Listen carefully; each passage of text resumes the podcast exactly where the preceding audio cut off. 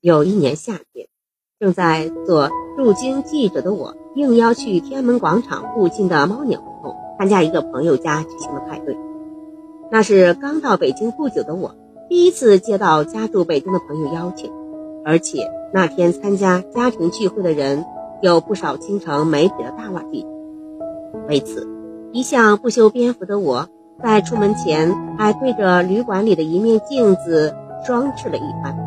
还特意换上了一双崭新的皮凉鞋，白色的鞋面尖尖的鞋跟，衬得我本来就高的身材更加的挺拔。心里暗暗笑道：虽然貌不惊人，还不压轴，但身高总算鹤立鸡群了吧？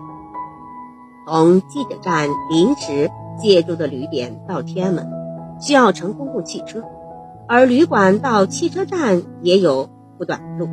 足足步行了十来分钟啊！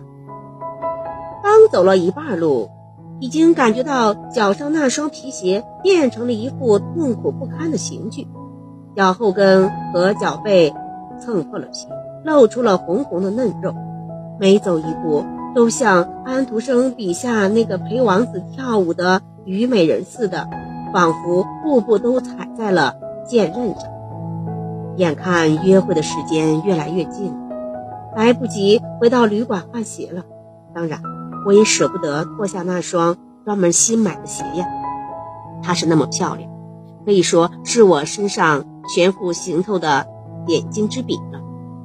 我一边走一边咬着牙计算着，汽车站还剩一百步，还剩五十步，还剩十步。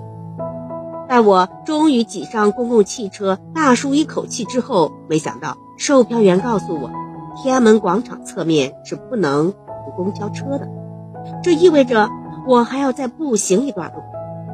天热加上恐惧，简直要让我晕死过去。若不是为了赶聚会，真希望就这样待在车上，哪都不去了。公共汽车在长安街临近天安门广场附近停了下，我不得不哆哆嗦嗦地下了车，脚一触地。人被重新袭来的伤痛给定住，像根木桩似的站在车站难以移动。眼看时间不多了，我呲牙咧嘴的，几乎是半步半步的往前挪动，而身边如潮的游客则迈着矫健的步伐前进。真恨不得将你甩了！我狠狠地瞪着脚上的那双鞋，我醉心不已的新鞋呀！骂过之后，突然茅塞顿开。既然你让我如此痛苦，为什么我不干脆把你甩掉呢？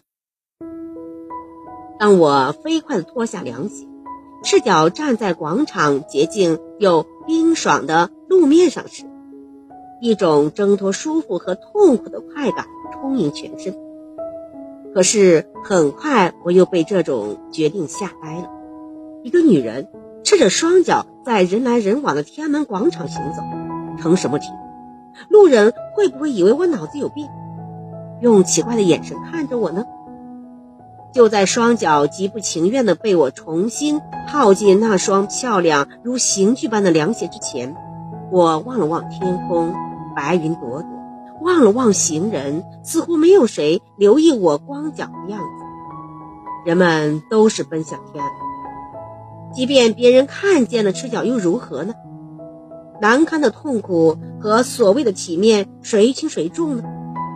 我拎着那双让我受尽折磨的新鞋，光着脚在天安门广场大步流星地走了起来。一路上所经过的每一寸路面，对我来说是从未有过的亲切。大地离我之近，也是从未有过的。迎面向我走来的行人。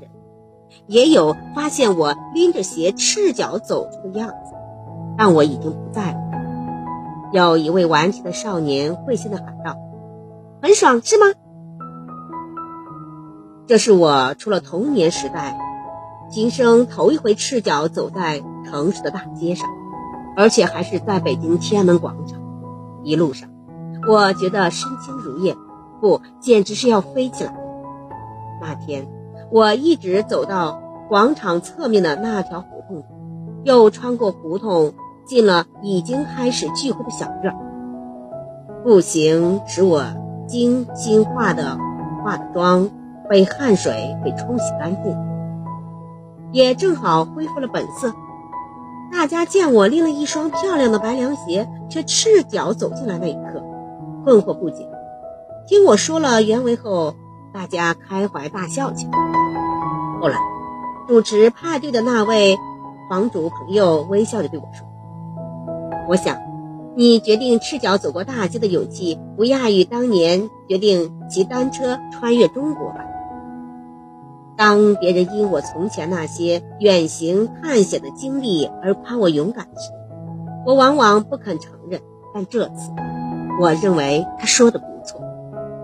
人生道路的走法有千百种，难的不是选择，考验的是选择后的坚持。在每个人漫长的一生中，许多看似微不足道的选择，反而需要一种莫大的勇气。勇气不是别人给的，是自己给自己。面对自己该走的方向，要坚定、勇敢地走下去。感谢收听，再见。